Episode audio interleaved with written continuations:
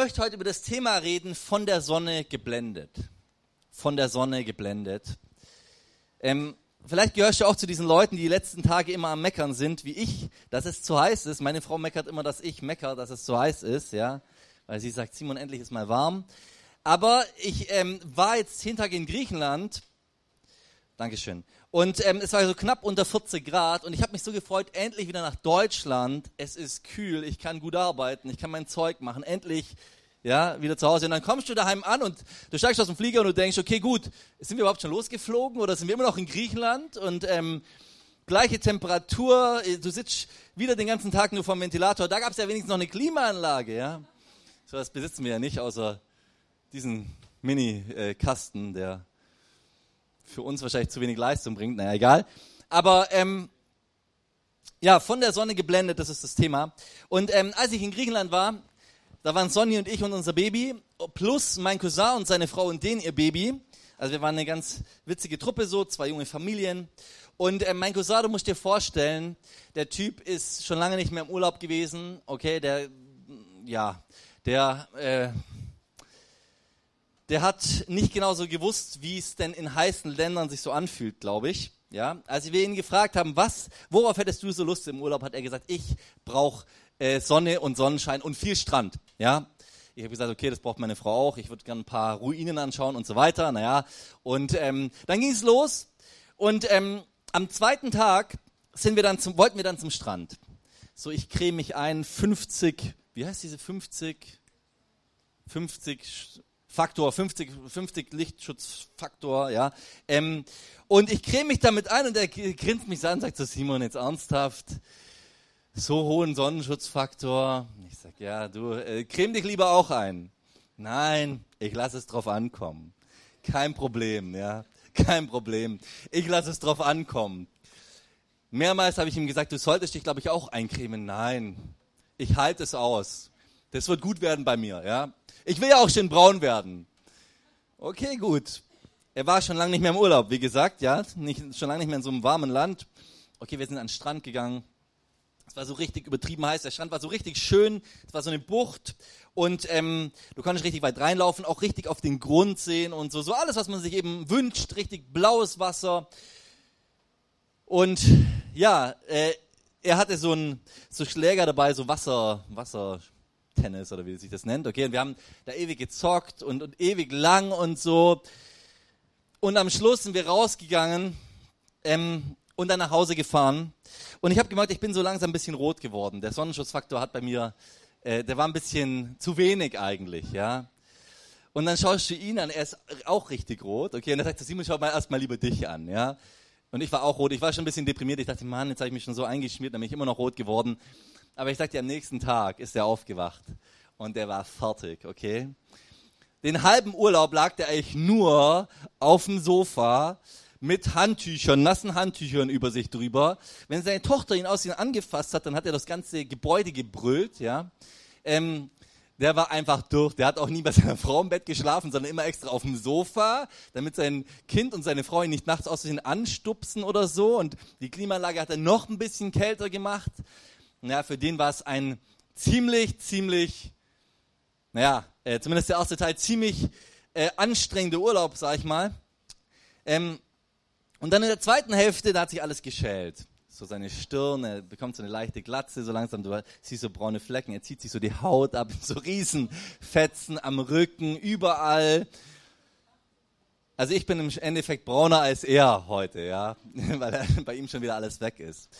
Also er hat sich zu lange der Sonne ausgesetzt und das hat man ihm auch angesehen. Ja, das war absolut ersichtlich. Der hat sich auch dann immer eine, wollte, wollte nicht mehr ohne Mütze aus dem Haus gehen, weil er gesagt hat, hey, das sieht einfach blöd aus bei mir, weil sich alles so geschält hat.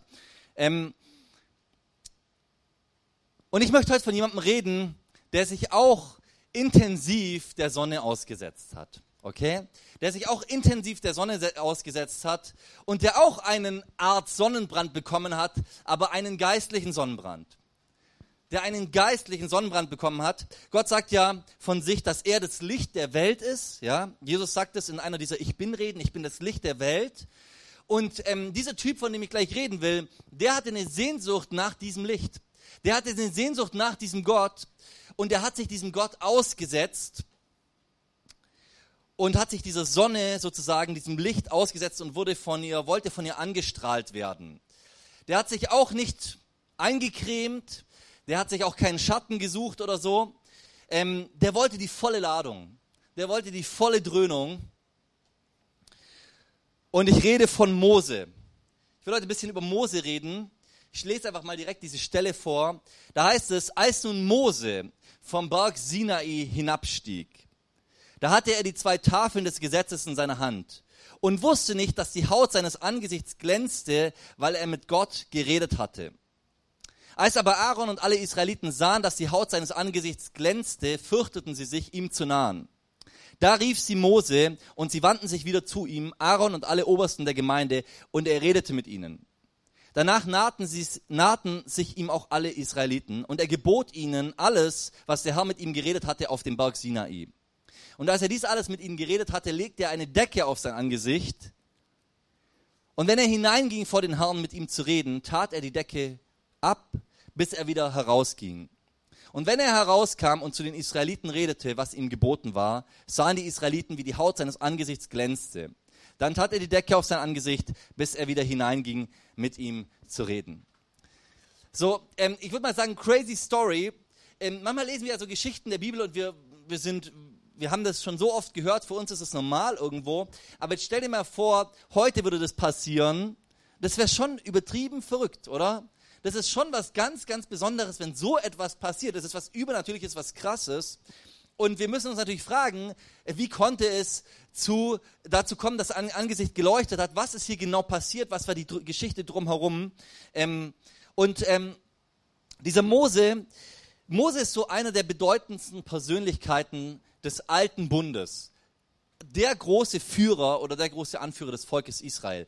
So dieser Typ ähm, hat, hat das Volk Israel, das versklavt war unter den, ähm, unter den Ägyptern, der mächtigsten Nationen seiner Zeit, hat dieses Volk befreit, sag ich mal, und rausgeführt. Ich meine, wir wissen das auch alles, aber ich, ich, ich hole mal ein bisschen aus, okay? Hat das Volk aus der Sklaverei rausgeführt. Und ähm, Und auch das ist eigentlich äh, crazy, weil wie gesagt, es geht jetzt nicht nur darum, dass dieses eine, dass es irgendwo zwei Völker waren, die sich irgendwo ebenbürtig waren, sondern da war das eine Volk, das unterdrückt war, das, das irgendwo kein Selbstbewusstsein hatte, das platt war, nämlich das Volk Israel. Und daneben war das mächtigste Volk seiner Zeit, nämlich die Ägypter. Also die Ägypter waren sowas wie vielleicht heute die USA oder so. Wobei da manche die schon wieder äh, beim, auf ihrem Niedergang sehen. Aber so ein bisschen. Das war wirklich eine mächtige, mächtige Nation, die äh, das Sagen hatten. Und ähm, Mose hatte den Auftrag jetzt von Gott, also er hat sie nicht einfach rausgeführt, hat ihnen nicht einfach gesagt, hey, ich habe mal Bock drauf, sondern Gott hat ihn beauftragt, hey, nimm dieses Volk, befreie es und führe es in ein anderes Land, in ein Land, das ich dir zeigen werde. Und dieses Land will ich diesem Volk geben. Das nennt sich dann das verheißene Land, ja. Also, ja. Und ähm, und tatsächlich, Mose schnappt sich diese Leute und, und äh, da es viel hin und her, aber schlussendlich führt er dieses Volk raus und führt dieses Volk zumindest mal erstmal Richtung verheißenes Land. Schlussendlich kommen sie ins verheißene Land, aber erstmal führt er sie in diese Richtung, okay? Ähm, er führt sie raus, besser gesagt, Gott führt sie raus, ja, Gott führt sie raus. Und ähm, dann sind sie in der Wüste erstmal eine ganze Weile. Ich wollte eigentlich, ich hatte mir überlegt, ob ich nicht einfach mal nachschaue auf Google, Google Maps, wie lange braucht es mit dem Auto, ähm, einmal so diese Etappe sozusagen quer durch bis Israel. Weil ich sag dir, ich habe es nicht gemacht, aber ich sag dir, die, diese Etappe ist relativ kurz. Okay, das sind ein paar Wochen, wo man da durchlaufen könnte. Okay, sie sind sehr lang in der Wüste schlussendlich, sehr sehr lang. Die drehen da so einige Ehrenrunden. Also ich sag mal so, wenn die Israeliten in der, wenn das jetzt eine Schulklasse wäre, dann wären die sehr oft durchgefallen. Okay, das würde bei uns überhaupt nicht funktionieren, so oft wie die Ehrenrunden drehen mussten. Ja, aber äh, gut, wie auch immer. Auf jeden Fall, Mose führt sie erstmal in die Wüste und sie kommen dann zu dem Berg, zum Berg Sinai oder zum Berg Horeb. Und ähm, das ist so, dieser Berg, da will sich Gott diesen Israeliten offenbaren und sich ihnen zeigen, das ist sozusagen der Berg Gottes, der Berg, wo irgendwo Gott äh, ihnen begegnet und irgendwo ist so dieser Gedanke, Gott wohnt sozusagen auf diesem Berg. Ja. Ähm, dieser Berg Horeb oder der Berg Sinai, der ist sehr wichtig für die Israeliten, auch, auch danach weiterhin, sehr wichtige Etappe auf ihrer, auf ihrer, als, als, ja, auf ihrer, auf ihres, in ihrem Volk werden, sozusagen, in dem, wo sie, auf ihrem Weg dahin, ein Volk in einem Land zu werden. Und ähm, hier begegnet ihnen Gott und das ist sehr interessant. Sie schließen da einen Bund mit Gott und du musst dir das so ein bisschen vorstellen, wie wenn du dir ein Auto kaufen würdest. Du gehst zu dem Verkäufer, du suchst dir ein gutes Auto aus, okay, du gehst zum Verkäufer und der Verkäufer legt dir einen Vertrag vor. Auf dem Vertrag ist alles Mögliche geregelt. Da ist zum Beispiel geregelt, dass du das ganze Zeug abzahlst, in was für Raten und wie lange das dauern darf und all das. Und dass du es auch wirklich am Schluss umsetzt und abzahlen wirst. Und das ist dein Part, den du leisten musst. Und auf der anderen Seite steht eben in diesem Vertrag drin, was er alles bringen wird, dass er das Auto bringt, dass, was das Auto alles hat und so weiter, dass er sich an das und das halten wird. Ähm, und so ähnlich war auch dieser Vertrag eigentlich sehr ähm, juristisch, würde ich sagen, ein Vertrag, den Gott geschlossen hat mit den Israeliten. Er hat, ein, er hat äh, sozusagen einen Vertrag aufgesetzt und hat gesagt, ähm, von euch erwarte ich, dass ihr meinen Gesetzen folgt, dass ihr meine Gebote haltet. Ja? Zum Beispiel die zehn Gebote, gibt auch noch andere Gebote. Aber das ist so das, was Gott sagt, das ist der Part, den ich von euch erwarte. Okay? So mein, in meinem Part des Vertrags steht, ihr gehorcht mir und ihr seid mein Volk und ihr macht, was ich sage. Und auf der anderen Seite steht dann so das, was Gott im Grunde mitbringt. Ja, Gott ist derjenige, der, der, der dann zusagt, hey, wenn ihr das tut, dann ähm, will ich euch zu meinem Eigentum machen, dann seid ihr mein auserwähltes Volk aus allen anderen Nationen, dann will ich zu euch zu einem Königreich von Priestern machen, heißt es da, zu einem eben heiligen Volk. Ähm, ich werde in eurer Mitte wohnen, das wird dann später realisiert durch die Stiftshütte, dass Gott diese, diese, diese, dieses Zelt im Endeffekt reinbauen lässt in die Mitte dieses Lagers. Sie, sie, sie tun sich eigentlich um dieses Lager, um dieses Zelt herum aufbauen und da wohnt mittendrin Gott in, diesem, in seinem Volk. Ähm, das war damals übrigens üblich, dass eine Gottheit sozusagen, dass erwartet wurde, diese Gottheit wohnt in der, in der Mitte des Volkes durch einen Tempel oder durch irgendwie sowas, okay? Und, und dadurch ist dieser Gott präsent. Also das war etwas, was die Israeliten schon aus der Zeit von Ägypten kannten, dass, dass, dass es da irgendwo einen Mittelpunkt gibt und dass Gott in dieser Mitte wohnt. Nur mit dem Unterschied, dass tatsächlich der lebendige Gott in dem Fall in der Mitte dieses Volkes gewohnt hat, während bei den anderen das immer halt irgendwelche Zeichnungen waren, irgendwelche ähm, Figuren oder so. Und er, und er sagt ihnen, hey, und wenn ihr, meinen, wenn ihr diesen Vertrag haltet, dann werde ich euch in das verheißene Land bringen und ich werde euer Gott sein und ihr werdet mein Volk sein. Okay, so das ist der Vertrag. Gott sagt, was er will und was er auch erwartet und was er aber auch geben wird. Die Israeliten sagen, okay, wir sind dabei am Start und ähm, Mose schnappt sich jetzt die 70 Ältesten des Volkes, das war ja ein Riesenvolk, er schnappt sich diese 70 Ältesten ähm, und noch ein paar andere Jungs und gemeinsam steigen sie auf diesen Berg, so zumindest ansatzweise, und schließen mit Gott diesen Bund durch ein gemeinsames Essen vor Gott, im Angesicht Gottes sozusagen. Das war, somit haben sie diesen Bund beschlossen. Und und damit stand erstmal dieser Vertrag. Damit stand fest, die Israeliten verpflichten sich zu etwas und Gott verpflichtet sich zu etwas. Okay? Gut. Mose, nachdem das Ganze fertig war, Mose geht wieder runter mit den anderen und geht auch dann wieder hoch zur nächsten Session mit Gott sozusagen. Er geht nochmal 40 Tage auf diesen Berg. Und auf diesem Berg bekommt er jetzt von Gott diese Gesetzestafeln, die sie im Grunde vereinbart haben. Ja, bekommt diese Gesetzestafeln, bekommt alle möglichen Infos noch, bekommt auch gleich noch die Info, wie die Stiftshütte gebaut werden soll, ja, wie das ablaufen soll. Und während, während er jetzt da oben diese 40 Tage ist, direkt nach dem Bundesschluss, direkt nach dieser Vertragsabwicklung, ähm, die beide Seiten sozusagen unterschrieben haben, direkt danach ist er 40 Tage da oben und während er jetzt da oben ist, diese Infos bekommt und eigentlich das noch gar nicht umgesetzt wurde, was Gott wollte, währenddessen passiert etwas Unglaubliches, etwas crazy, etwas Verrücktes, etwas absolut Unverschämtes unten im Tal, wo die anderen auf Mose warten.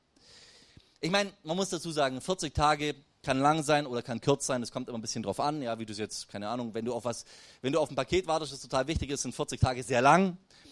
Ähm, aber so im normalen Leben, da schaue ich ja immer wieder zurück und denke, 40 Tage, was sind 40 Tage? Krass, schon wieder vorbei. Urlaub ist vorbei, Sommerzeit ist vorbei, krass, oder? Ähm, also er war 40 Tage da oben und während den 40 Tagen denken sie sich da unten, also der kommt irgendwie nicht mehr. Hm, was machen wir jetzt? Was machen wir jetzt? In, okay, es ist Wüste, was will man da auch groß machen? Ja, weiß nicht, ob die schon Brettspiele hatten oder was die so den ganzen Tag gemacht haben, keine Ahnung. Auf jeden Fall 40 Tage waren denen anscheinend sehr lange. Und so sagen die sich, okay, komm, wir machen uns einfach unseren eigenen Gott wir gießen uns einfach mal ein Gottesbild selber. So, sie gießen so ein goldenes Kalb. Auch das ist sicherlich etwas, was sie aus Ägypten schon gesehen haben. Da wurden auch viele so Bullen angebetet und Löwen und so. Das war ganz normal. Also haben die das irgendwo adaptiert und das, was sie schon kannten, wie Gott sozusagen in den Augen ihrer Umwelt aussah, haben sie einfach kopiert und haben nachgemacht. Ja. Und so wird dieses Kalb angebetet. Ich wiederhole, während Mose noch dabei ist, den Vertrag oben auf dem Berg abzuwickeln, ja, umzusetzen, während sozusagen das Auto gerade in Lieferung war. Okay? Der Vertrag war zwar unterzeichnet, aber das Auto war eigentlich noch in Lieferung. Und Gott sagt Mose, hey, da unten, da geht's ab. Da unten, da laufen Dinge, die sind sehr komisch. Und ich bin übelst wütend geh mal runter und klär das. Und Mose erst beim ersten Moment verteidigt er das Volk und legt gleich mal Fürbitte ein für das Volk und so. Aber schlussendlich ist er selber total sauer, ist selber total wütend, geht da runter ähm, und das, was er danach macht, könnt ihr selber nachlesen. Auf jeden Fall ist er nicht zimperlich, ja. Ist er nicht zimperlich, wie er dann auf das reagiert und was für eine Strafe er irgendwo diesem Volk auflastet. Aber das ist so Wahnsinn eigentlich, dass dieser Vertrag, der gerade noch zelebriert wurde, sofort wieder gebrochen wird. Und nachdem das dann alles passiert ist, Mose hat wie gesagt Fürbitte eingelegt und Gott hat sich sozusagen beruhigen lassen, hat sich irgendwo runterhandeln lassen, dass er nicht dieses Volk verwirft und mit Mose allein weitermacht, sondern dass er, dass er irgendwo Gnade schenkt. Und er sagt dann, nachdem dieser Vertrag eben gebrochen wurde, okay gut, ich werde nicht, nicht voll meinen Zorn auf sie runterregnen lassen oder sonst was, sondern ich werde, weil sie den Vertrag gebrochen haben, werde ich zumindest auch meine Seite nicht mehr ganz erfüllen, okay? Ich werde sie zwar in dieses verheißene Land bringen, ich werde meinen Engel vor ihnen hersenden, aber was ich nicht machen werde, ist, dass ich in ihrer Mitte wohne, dass ich Teil dieses, dass ich Teil des, also dass ich inmitten des Volkes bleibe und sie selber dahin führe. Das werde ich nicht mehr machen. Also ich werde das erfüllen und so, aber das, was eigentlich der Kern ist, und das sehen wir gleich, was eigentlich der Kern ist, nämlich, dass Gott in ihrer Mitte wohnt, da sagt Gott, da werde ich nicht mehr mitmachen habe ich keinen Bock drauf. Und Mose, Mose ist jetzt in der Situation, er ringt mit Gott und, und er sagt zu Gott, hey, wenn du nicht mit uns ziehst, wenn du uns nicht dahin bringst, wenn du nicht in unserer Mitte bleibst, dann werden wir auch gar nicht losgehen. Dann brauchen wir gar nicht losgehen. Dann macht eh alles keinen Sinn. Ja? Und er bittet Gott, dass er sein Volk verschont und dass er nochmal Gnade schenkt. Und Gott sagt, auch das, was du jetzt gesagt hast, will ich tun, denn du hast Gnade vor meinen Augen gefunden und ich kenne dich mit Namen. So ohne Mose, musst du dir mal vorstellen, ohne diesen einen Typen, der da rumgehandelt hat mit Gott, ohne den wäre die Geschichte komplett anders gelaufen. Es wäre alles anders, okay? Das Volk Israel, wir würden es heute gar nicht kennen, wäre alles anders. Aber Gott schenkt nochmal Gnade und Gott sagt, okay, weil du mich gebeten hast, weil ich dich kenne, weil du mir wichtig bist, deshalb werde ich, obwohl die anderen meinen, den Vertrag gebrochen haben, werde ich meinen Teil des Vertrages erfüllen und werde mit ihnen in dieses verheißene Land gehen. Und Mose geht nochmal danach, als wir wieder runterkamen, geht er nochmal auf diesen Berg. Also er ist da relativ oft hochgestiegen. Der Typ muss auch ziemlich viel Kondition haben, muss ich sagen. Also ich hätte keinen Bock, den ganzen Tag immer auf Berge zu steigen, jeden Tag hoch, runter und so. Ja, das ist ein bisschen schwierig. Aber gut, er hat es gemacht. Er geht nochmal auf diesen Berg. Und diesmal geht er für 40 Tage und für 40 Nächte auf diesen Berg, ohne Essen und ohne Trinken, mit den Steintafeln. Die ersten hat er zerbrochen, ja, als er sauer war. Mit diesen Steintafeln geht er hoch. In einer, ich sag mal, 40 Tage, 40 Nächte ohne Essen, ohne Trinken. Also wenn wir von Fasten reden, reden wir übrigens nie von ohne Trinken. Okay, wir reden immer, wenn dann ohne Essen, aber nicht ohne Trinken. Das ist eine krasse Sache. Das ist Verrückt eigentlich. Aber Mose geht da hoch und er, er, er lässt alles irgendwo zurück, alles an, an, an eigenen Bedürfnissen, alles an, an dem lässt er zurück. Mit einem Ziel ist er da oben, nämlich mit Gott das ganze Ding klar zu machen. Und er steht in der Gegenwart Gottes und Gott schließt endgültig, endgültig seinen Bund jetzt mit Israel. Durch diesen Mose. Und diese zwei Tafeln, die Mose mitbringt, werden neu beschrieben. Und als Mose jetzt wieder vom Berg runterkommt, da lesen wir eben diese Stelle, die können wir nochmal ranschmeißen. Als nun Mose vom Berge Sinai herabstieg, hatte er die zwei Tafeln des Gesetzes in seiner Hand und wusste nicht, dass die Haut seines Angesichts glänzte, weil er mit Gott geredet hatte. Ja, das ist so der, der Kontext, das Drumherum. Und ähm, ich will uns da mal ein paar Gedanken ableiten von diesen Stellen, von dem, was ich gerade alles gesagt habe. Das erste, was ich bei Mose sehe, warum hat, also, was, was Mose einzigartig gemacht hat, was Mose ausgemacht hat. Mose, der hat verstanden, ohne Gott geht gar nichts. Mose hat verstanden, ohne Gott geht gar nichts. Ich meine, Gott hätte ja den Engel mitgeschickt. Es wäre nicht so, als ob sie nicht in das Land irgendwie gekommen wären. Aber Mose wusste, hey, am Schluss ist entscheidend, dass dieser Gott in unserer Mitte wohnt, sonst wird es uns nicht viel bringen, dass er uns dahin bringt. Weil was ist weiter? Was ist danach? Wie soll das weitergehen? Wie soll das funktionieren? Was sollen die anderen Völker denken? Wie sollen die erkennen, dass wir zu diesem Gott gehören und so weiter? Er sollte in ihrer Mitte wohnen. Und ich glaube, wir sind, stehen immer wieder in der Gefahr, dass wir dass unsere, die Sachen, die wir tun, versuchen, ohne Gott zu tun. Dass wir versuchen, an unsere Ziele zu kommen, ohne Gott. Dass wir denken, ach, irgendwie kriege ich es schon hin. Klar, man könnte einmal mehr beten, aber einmal weniger reicht auch. Ich werde es schon selber machen. Aber Mose sagt, hey, wenn du nicht in unsere Mitte mitziehst, dann brauchen wir gar nicht erst losgehen. Wenn du nicht mittendrin bist, wenn du nicht der Mittelpunkt bist und das Zentrum bist, dann brauchen wir nicht losgehen. Ich meine, Mose hat so seine Erfahrungen gemacht gehabt. Mose selber hatte den Moment als junger Kerl, wo er top ausgebildet war, wo er adoptiert wurde von der Tochter des Pharaos, wo er alles wusste, wo er die Top-Möglichkeiten hatte, dieses Volk zu befreien und er ist kläglich gescheitert bei diesem Versuch. War 40 Jahre in der Wüste, hat innerlich alles an Ambitionen, die der Typ hatte, abgegeben. Da war nichts mehr übrig. Da war nichts mehr übrig. Und deshalb wusste der ganz genau, aus meiner Kraft, aus unserer Kraft werden wir weder in das verheißene Land ziehen können, noch irgendwo uns da durchsetzen, noch irgendwo, wir werden nicht vorankommen, wir werden nichts auf die Reihe kriegen, wenn Gott nicht in unserer Mitte ist. Das hat Mose verstanden gehabt. Durch eigene Erfahrung hat er das lernen müssen. Ich glaube, auch wir müssen das, also entweder wir, wir glauben es und wir setzen es um oder wir werden es auch durch eigene Erfahrung immer wieder lernen müssen. Dass wir allein auf die Schnauze fallen werden, wenn wir nicht Gott einladen, dass er wirklich ganz nah an uns dran und dass wir aus seiner Kraft heraus die Dinge angehen. Mose hat verstanden, ohne Gott geht gar nichts. Ohne Gott geht gar nichts. So, das ist das erste große Ding bei Mose. Und das ist auch eine Sache, warum er immer wieder da hochging. Ein Aspekt davon. Der wusste, hey, wir müssen in der Abhängigkeit zu diesem Gott bleiben. Gott muss uns, dich und mich immer wieder neu motivieren. Wir haben Rückschläge, wir haben Sackgassen, in denen wir stecken bleiben. Gott muss uns immer wieder neu motivieren. Gott muss uns verändern. Gott muss uns heiliger machen. Gott muss uns eine Liebe schenken für, für Menschen um uns herum. Gott muss uns diesem Jesus ähnlicher machen. Hey, das ist etwas, was Gott tun muss. Er muss uns verändern, nicht wir können es. Er muss uns seine Perspektive schenken, seine Träume, seine Visionen, seinen Willen offenbaren, immer wieder neu. Ich glaube, Mose, bevor er diese, diesen, diesen Auftrag von Gott bekommen hat, durch, also im, im Dornbusch sozusagen, als Gott durch diesen brennenden Dornbusch zu Mose geredet hat, vorher hatte Mose keine Perspektive. Da war kein, kein Ziel vor Augen. Der wusste nicht, der hätte sein Leben lang den Rest seines Lebens mit den paar Schäfchen da verbracht und noch mit seiner Family. Das war's. Okay? So Gott muss diese Perspektive uns schenken und Gott muss uns auch befähigen. Gott muss uns befähigen. Weil ohne ihn, wie gesagt, werden wir gar nirgends ankommen. Das hat Mose, wie gesagt, aus eigener Erfahrung lernen müssen. Von Mose heißt es, er war der demütigste oder der sanftmütigste Mensch der Erde. Mose war der demütigste Mensch der Erde. Demut hat was damit zu tun, dass ich erkenne, wer ich vor diesem Gott bin. Dass ich erkenne, wie klein ich in Wahrheit bin. Wie wenig ich aus mir heraus schaffen kann. Das ist Demut. So Mose war demütig. Mose wusste, aus meiner Kraft geht gar nichts.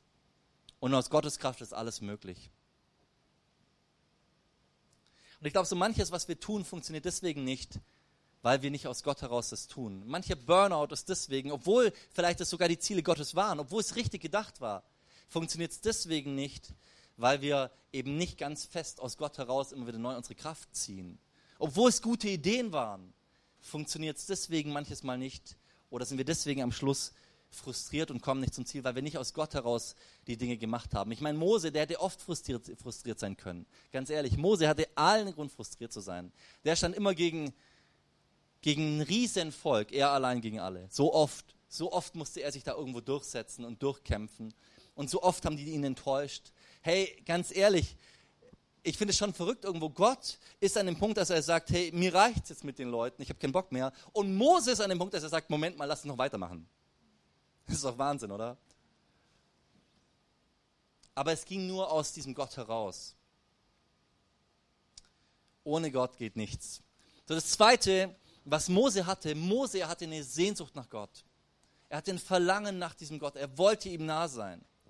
Deshalb war der auch dauernd auf diesem Berg, ist er dauernd hoch und runter gestiefelt, hat nichts gegessen und sonst was. Hat, hat schlussendlich auch als Gott gesagt hat, hey, ich will nicht mehr in der Mitte dieses Volkes wohnen, hat, und, und die Stiftshütte war ja eh noch nicht gebaut, da hat Gott, hat Moses ein Zelt außerhalb, außerhalb des Lagers aufgebaut und da ist er regelmäßig hingegangen, war da, hat er Zeit mit diesem, mit seinem Gott verbracht.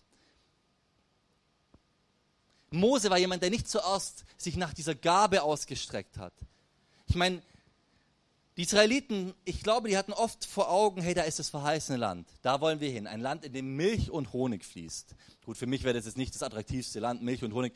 Ich, ich habe eine Laktoseintoleranz und Honig esse ich ab und zu mal. Aber die hat das anscheinend hardcore begeistert. Also, das soll ja auch aussagen, da ist die Fülle. Okay, das soll damit ausgesagt werden. Da ist alles, was ihr braucht. Alles, wonach ihr euch sehnt, gibt es in diesem Land. Und die Israeliten die haben sich gefreut, wow, wir kommen in dieses Land.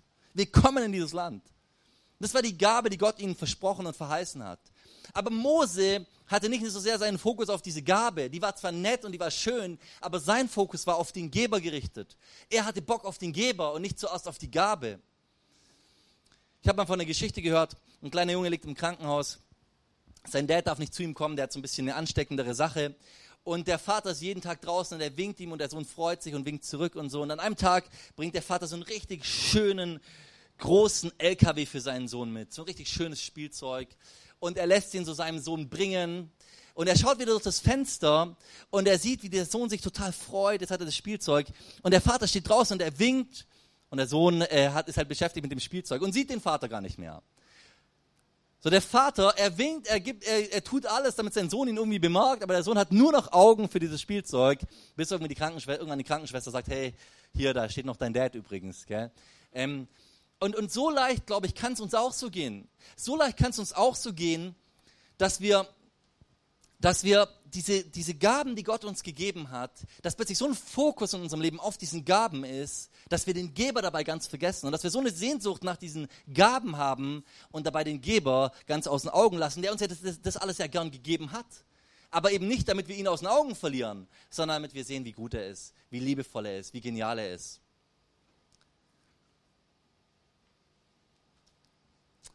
Gott hat dir einen Ehepartner geschenkt. Du hast die Person kennengelernt. So oft hast du gedacht, oh Mann, werde ich jemals heiraten? Wird es jemals klappen? Für mich gibt es nicht den richtigen Partner. Und es gibt ja auch manche anderen, bei denen es nicht geklappt hat. Und bei mir wird es sicherlich auch so sein. Vielleicht habe ich die Gabe der Ehelosigkeit. Kennt ihr das, die Gabe der Ehelosigkeit? Das ist so die, die, also eine Gabe ist ja eigentlich was Positives. Die Gabe der Ehelosigkeit ist für die meisten Menschen so, scheiße, hoffentlich habe ich nicht diese Gabe. Hoffentlich hat mich Gott in diesem Punkt nicht beschenkt. Kennt ihr das?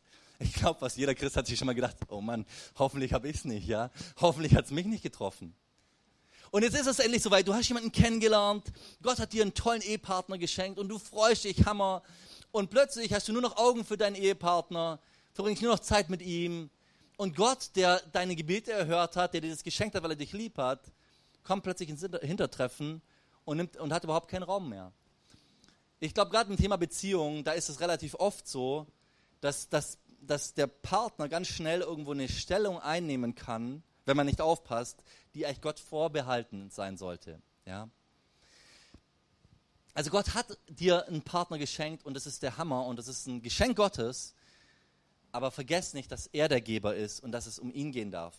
Gott hat dir Frieden geschenkt. Vielleicht hast du so viel Zweifel gehabt, so viel Ängste gehabt, so viel Sorgen gehabt. Gott hat dir Frieden geschenkt. Gott hat dir seine Ruhe geschenkt. Gott hat dir gezeigt, hey, du bist mein Kind. Es kann nicht schief gehen bei mir und du hast dich so gefreut. So lange hast du innerlich gekämpft, so viele Fragezeichen hast du gehabt. Und dann schenkt Gott dir seinen Frieden und plötzlich bist du nur noch im Entspannen. Nur noch am, äh, äh, im Frieden zurücklehnen. Ja? Wow, wie gut sich das anfühlt. Stille Zeit, ja klar, wäre auch mal wieder gut, aber ach, erstmal freue ich mich an dem Frieden, den ich habe. Erstmal freue ich mich an dem, dass ich mich in Gott so zurücklehnen darf. Ich glaube, manche Leute brauchen das auch, dass sie sich mal ein bisschen innerlich mehr zurücklehnen, definitiv. Aber auch das, glaube ich, kann eine Gefahr eben werden, dass wir plötzlich nur noch am Entspannen sind und irgendwo gar nicht mehr den Geber von dem, von dem Ganzen im Fokus haben. Gott kann dir Möglichkeiten eröffnet haben. Ein neuer Job. Wow, plötzlich gehen die Türen auf und du freust dich und endlich und eine neue Wohnung. Wisst ihr, ich mag immer wieder bei all solchen Sachen Wohnungssuche oder sowas, da, da denkt man immer, oh, wird es diesmal klappen? Und dann klappt es, weil Gott gut ist. Und plötzlich hört man auf zu beten. Ja, obwohl, obwohl eigentlich gerade das mich bestärken sollte, noch mehr irgendwo diesen Gott zu suchen, noch mehr an seine Treue festzuhalten, führt es mich irgendwo weg von ihm. Mose hat schlussendlich nicht wirklich was von dieser Verheißung gehabt, von dem verheißenen Land. Nicht wirklich viel davon gehabt. Nicht wirklich was von den Gaben gehabt, die Gott versprochen hat. Kurz vorher ist er gestorben.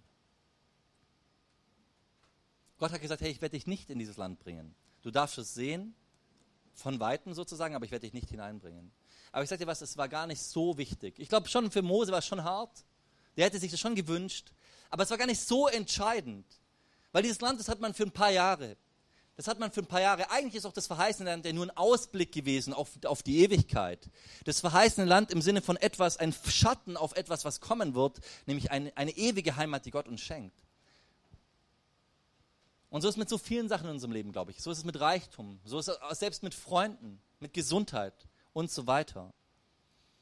All das, das hat man mal eine Weile, aber am Schluss kann nur Gott selber uns wirklich befriedigen auf ewig.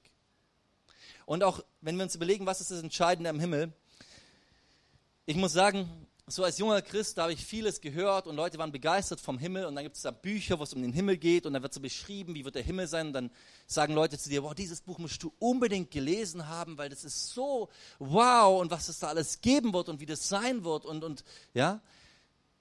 Aber ich glaube, am Schluss zählt das, was Paulus sagt, nämlich Paulus sagt, wir werden zu ihm entrückt werden und wir werden alle Zeit bei Gott sein. Das ist der Kern, das ist das eigentlich Entscheidende am Himmel. Das andere ist so ein bisschen i-Tüpfelchen, so ein bisschen Bonus. Aber das Entscheidende ist, wir werden alle Zeit bei diesem Gott sein, in seiner Gegenwart. Und er wird in unserer, er wird, er wird mitten unter uns sein. Und wir werden ihn sehen von Angesicht zu Angesicht. Mose hatte Sehnsucht nach Gott. Und wir dürfen auch Sehnsucht nach Gott haben. Wir müssen Sehnsucht nach Gott haben. Weil wenn wir keine Sehnsucht nach Gott haben, keine Sehnsucht nach Zeit mit ihm, nach Erkenntnis von ihm, nach mehr von ihm, dann haben wir uns zu arg auf die Gabe konzentriert und zu wenig auf den Geber. Und das Dritte, was sich irgendwie von dem ableitet, Mose, er hat sich Zeit genommen für Gott. Zeit ist ja so eine ganz schwierige Sache in unserer, momentan sage ich mal, in unserer Zeit, weil irgendwo rennt die Zeit, man hat so viele Möglichkeiten, so viele Dinge, die man tun kann. Und ich glaube, ganz oft äh, fällt, am, fällt zuerst mal das Thema stille Zeit weg. Du wolltest deine stille Zeit machen, ein Freund ruft an, sagst dir, ach komm, kann ich auch noch später machen. Oder kennt ihr so, so, so Situationen oder irgendwas passiert und du denkst dir, okay, gut, ich, zur Not kann ich das auch noch nachholen. Und das Erste, was immer runterfällt, ist unsere Zeit mit Gott.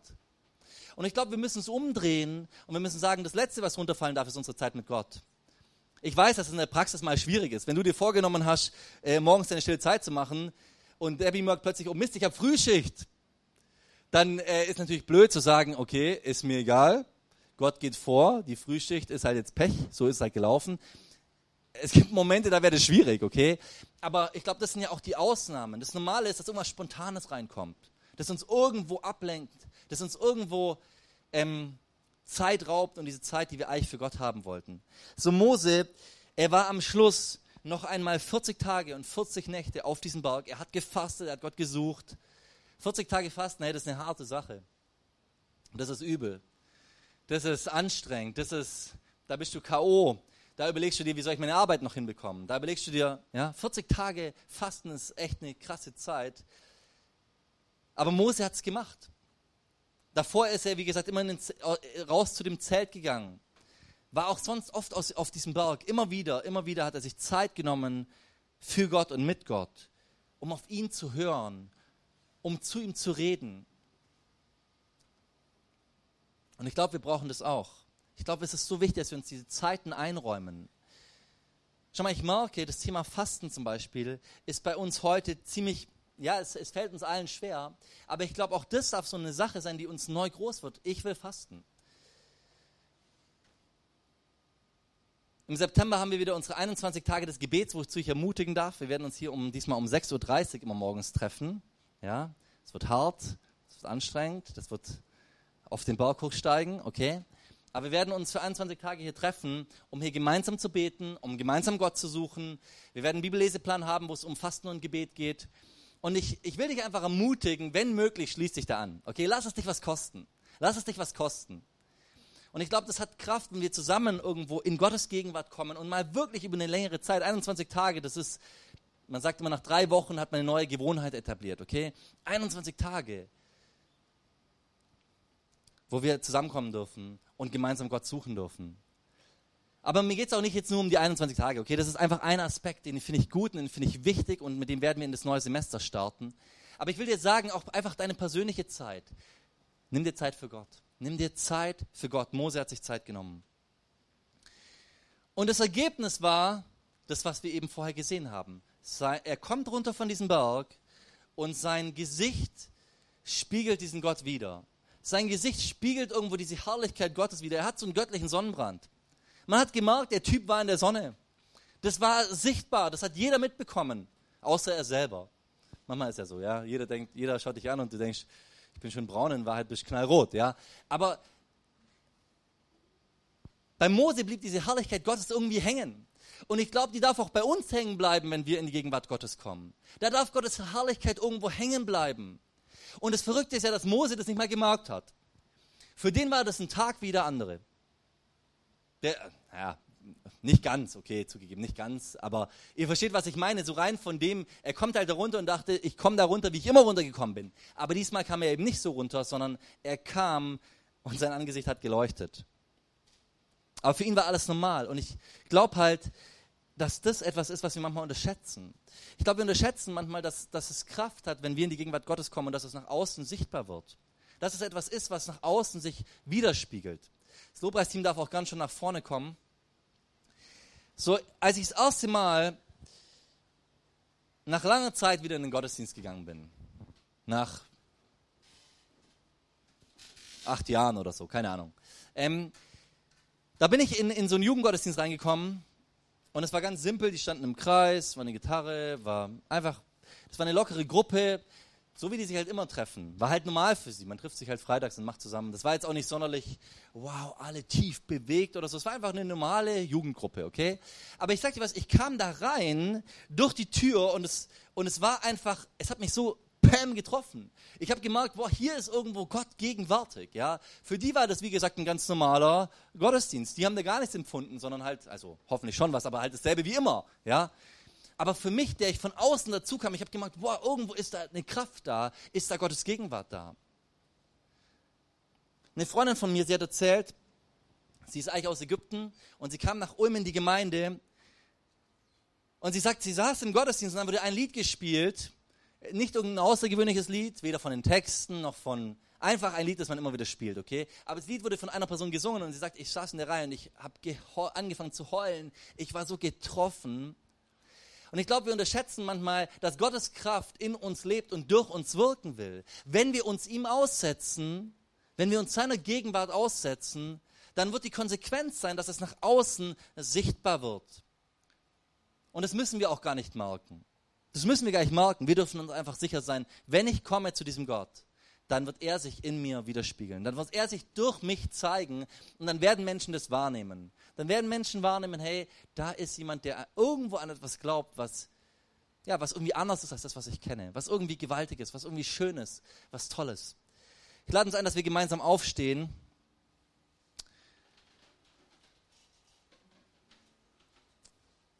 Und ich lade uns ein, dass wir jetzt nochmal in den Lobpreis gehen und einfach unsere, uns Gott entgegenstrecken und sagen, Gott, hier bin ich hey, ich will Sehnsucht haben nach dir. Vielleicht musst du auch manche Sachen klären, wo du sagen musst, hey, ich habe mich zu arg auf die Gaben konzentriert und nicht so arg auf den Geber. Vielleicht musst du sagen, Gott, ich habe dich unterschätzt. Ich habe jetzt gedacht, ich schaffe es aus meiner Kraft. Aber ich will zu dir kommen, ich will sagen, ich, brauch, ich will aus deiner Kraft ab jetzt leben. Vielleicht bist du jemand, der merkt, hey, es fällt mir schwer, irgendwo die Zeit mit Gott zu verbringen. Dann darfst du dich jetzt auch diesem Gott entgegenstrecken innerlich und sagen, hier bin ich, helf mir, dass ich das umsetzen kann. Helf mir, dass ich das wirklich schaffe, ich will dich in eine, dir eine ganz hohe Priorität geben. Und dann will ich dir auch zusprechen, hey, du darfst erwarten, dass Gott sich durch dich verherrlichen wird. Dass Gott sich durch dich zeigen wird. Dass Gott durch dich Dinge tun wird, die wirst du vielleicht gar nicht so wahrnehmen. Aber, aber, da, aber Gott wird da etwas tun und wird Dinge bewegen und bewegt auch heute schon Dinge durch uns, die wir uns ihm aussetzen. Jesus, danke, dass du real bist. Danke, dass du gut bist, Herr. Danke, dass wir zu dir kommen dürfen, Herr. Wir wollen Menschen sein, die uns dir aussetzen, die uns deinem Licht aussetzen, Herr. Wir wollen diesen göttlichen Sonnenbrand haben. Ein Sonnenbrand, der nicht verbrennt, sondern der, der uns, ja, der uns füllt, der uns Kraft gibt, der uns, der uns frei macht. Wir wollen uns ausstrecken nach dir, nach der Sonne, nach dem Licht dieser Welt. Wir wollen bekennen, wir brauchen dich. Wir wollen bekennen, es ist, gibt nichts Besseres, als zu dir zu kommen. Helf uns wirklich, dass wir Menschen sind, die die Prioritäten setzen. Helf uns, dass wir die Dinge erkennen, die richtig sind. Helf uns, Disziplin zu haben. Helf uns, die Dinge umzusetzen, die wir uns in unserem Herzen vornehmen haben. Wir wollen dir sagen, wir sind begeistert von dir. Danke so sehr, dass du uns rausgeführt hast und dass du uns hineinführen willst in dein verheißenes Land. Halleluja. Musik